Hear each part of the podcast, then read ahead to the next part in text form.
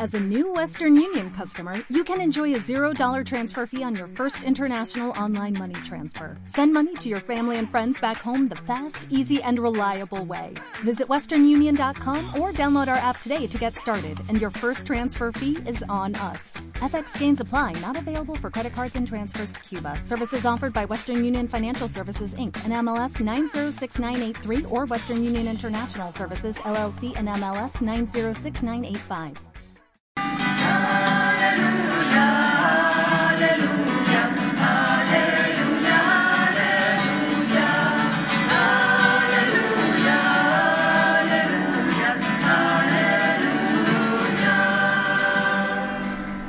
El Señor esté con vosotros. Lectura del Santo Evangelio según San Mateo.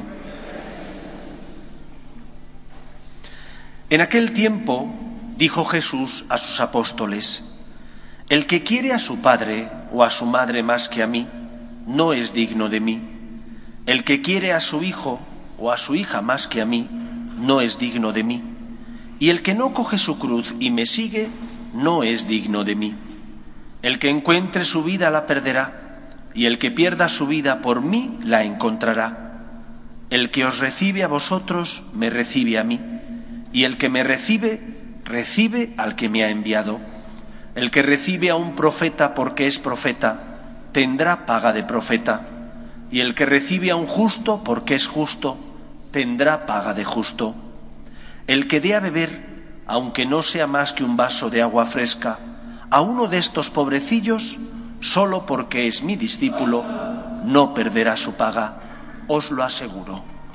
Palabra del Señor.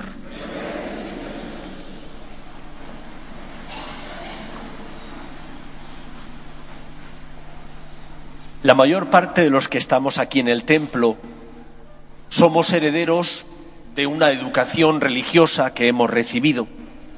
No todos, pero sí la mayor parte. Aquellos que fuimos educados después del Concilio Vaticano II, recibimos una educación religiosa no mala, pero sí imperfecta. Y digo imperfecta porque algunos que aplicaron el posconcilio equivocadamente se empeñaron en transmitir en las catequesis parroquiales la figura de que Dios tenía que ser considerado tu amigo. Y en la mayor parte de los libros de catequesis de la época del posconcilio, Dios era tu amigo. Ese concepto, el de amistad, que no está en contra de lo que Jesús nos revela, es un concepto que no revela, que no recoge en su totalidad cómo nosotros debemos tratar al Señor. Porque Dios es, en primer lugar, el Señor. Dios es, en primer lugar, Dios. Dios es mucho más que un amigo. Dios es mucho más que una persona con la que sales a disfrutar de un momento de ocio. Dios es aquel que te creó de la nada, porque te quiere y porque te ama. Y ese Dios se revela en el Antiguo Testamento como un Dios que crea por amor y que por amor pone en el corazón de las personas y también de todas las criaturas una ley para que el mundo funcione. Dios es un Dios que ama, crea por amor, pone esa ley natural en el corazón de los hombres por amor para que tengamos una brújula que dirija nuestros pasos y que nos ayude, por tanto, a distinguir el bien del mal, porque el bien hace feliz, mientras que el mal esclaviza. Cuando quitamos el concepto de Dios como Señor, en el fondo, sin darnos cuenta, estamos echando abajo todo el esquema pedagógico que Dios siguió para educar el corazón del hombre. No hay mala intención en aquellas personas que hablaban de Dios como amigo, pero ahí precisamente está el argumento y el proceso diabólico, el de que no hay maldad, pero en el fondo las consecuencias son muy negativas.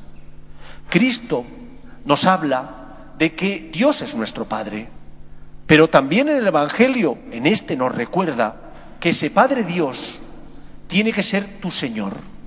Y porque es tu Señor, tiene que ocupar el primer lugar en tu corazón. ¿Cuál es el planteamiento que algunos desde el buenismo suelen decirnos? Es que, ¿cómo voy a querer más a Dios que, por ejemplo, a mis hijos?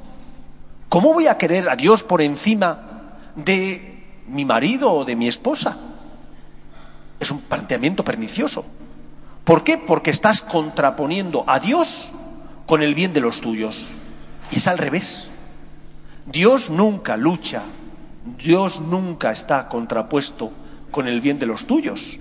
Al contrario, Dios es la garantía de que vas a defender los derechos del que está a tu lado. Si Dios no existe, todo está permitido. Si Dios no existe, ¿quién garantizará los derechos del débil, del pobre, de tu esposo o de tu esposa cuando a ti no te apetezca amarle? ¿De tus hijos o de tus hijas cuando te hayan hecho alguna barra pasada y estés enfadado con ellos? ¿Entendéis el planteamiento diabólico de Dios es mi competidor? Dios no es competidor. Dios es el que garantiza, el que garantiza la seguridad de los débiles, el que garantiza la justicia, el que por lo tanto te ayuda para que puedas amar a los que están a tu lado, sean buenos o malos, sean amigos o no sean amigos tuyos. Por eso, recordemos las palabras de Jesús. El que quiere a su padre o a su madre más que a mí, no es digno de mí. Cristo no es un osado por pedirte eso. Te lo pide porque es el Hijo de Dios. Tú tienes fe. Luego, como tienes fe, tienes que darle a Dios el lugar que le corresponde en tu vida, el primero. Dios es tu Señor. ¿Qué haces cuando entras en la iglesia? Te sueles arrodillar. ¿Por qué te arrodillas? Porque ahí está Jesús. Porque es el Hijo de Dios. Y solo ante Él inclinamos nuestra rodilla. A Él le rendimos el culto de adoración. Porque es Dios. Eso que hacemos físicamente, eso que nos han enseñado desde pequeños, que tienes que amar a Dios por encima de todo, el primer mandamiento de la ley de Dios, lo tienes que llevar a tu vida, dándole a Dios ese lugar y siendo Dios, por tanto, aquel que ilumina tu vida y tu corazón, el primero en tu vida. Y siendo Dios el primero, lo demás irá ocupando el lugar que le corresponda.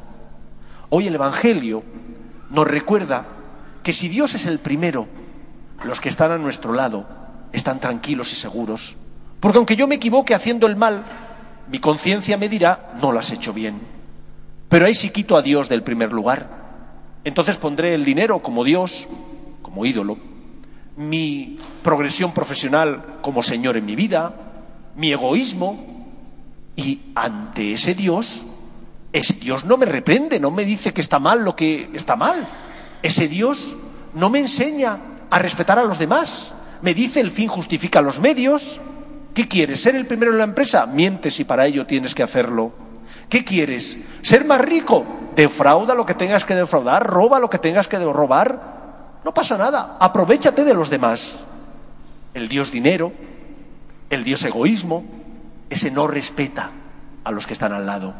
El Dios verdadero es el que es causa de seguridad, de respeto y de justicia, porque me pide que no haga mi voluntad, sino que respete al que está a mi lado y que sea fiel a mi conciencia. Por eso, en primer lugar, lo primero que tenemos que desmontar es el planteamiento diabólico de que Dios es competidor. Dios no compite. Dios garantiza la felicidad de los que están a su lado, de todos los hombres, porque te ayuda a distinguir el bien del mal. En segundo lugar, ¿qué es lo que Dios me pide? Me pide que haga el bien y evite el mal. Que evite el mal significa que cumpla los diez mandamientos y que haga el bien posible significa que tengo que intentar amar a los demás como Él me dijo el jueves santo, amaos los unos a los otros como yo os he amado. Pero que ame a los demás con una peculiaridad especial. El Evangelio nos recordaba que tenemos que aprender a tener motivaciones todos las tenemos. Hay motivaciones buenas y motivaciones malas. Todos hacemos las cosas por una razón. ahora que llega el buen tiempo, ¿cuántos se cogen a la dieta porque como van a irse de vacaciones tienen que perder unos kilitos? ¿O cuántas veces los que nos gusta el deporte nos sacrificamos y día a día hacemos deporte porque intentamos superar nuestros límites? Hay una motivación para hacer las cosas. Cristo te dice, si yo soy el primero en tu vida y tu motivación, yo que nunca resto, sino que siempre amplío el corazón de los hombres, si aprendes a decir por ti, si aprendes a hacer las cosas por amor a Él, a Cristo, si dices, Señor, esta persona no se lo merece, o esta persona que se comporta de esta manera no se merecería mi perdón, pero por ti sí, te garantizo que podrás amar. Cristo siempre amplía nuestros límites. Y por eso dice Jesús, el que dé un vaso de agua a estos mis hermanos, hemos de aprender a no hacer las cosas solamente por mera bondad. Porque hay veces que si nos acostumbramos a hacer las cosas solo por bondad natural, no nos nace. Nos nace amar a los nuestros. Pero amar a uno que no se lo merece, perdonar a uno que me ha hecho daño.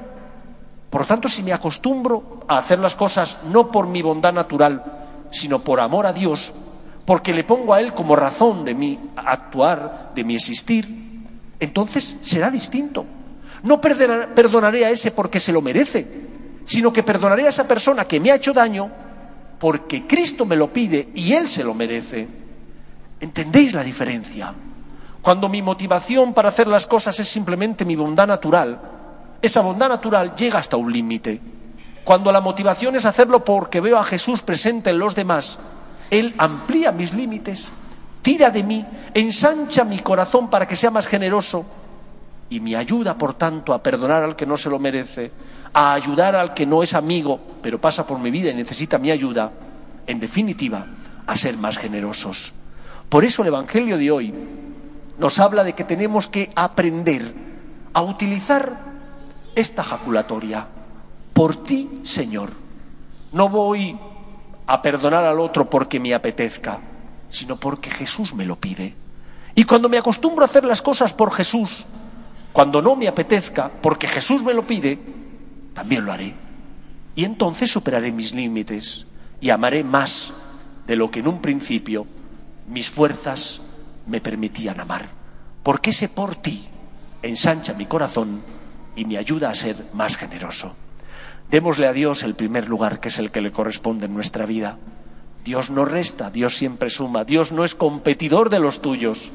Y dando a Dios el primer lugar en nuestro corazón y diciéndole, Señor, por ti, Él nos ayudará a perdonar al que no se lo merece, a amar a aquel que a veces sus descuidos o tropiezos me ocasionan también a mí dificultades.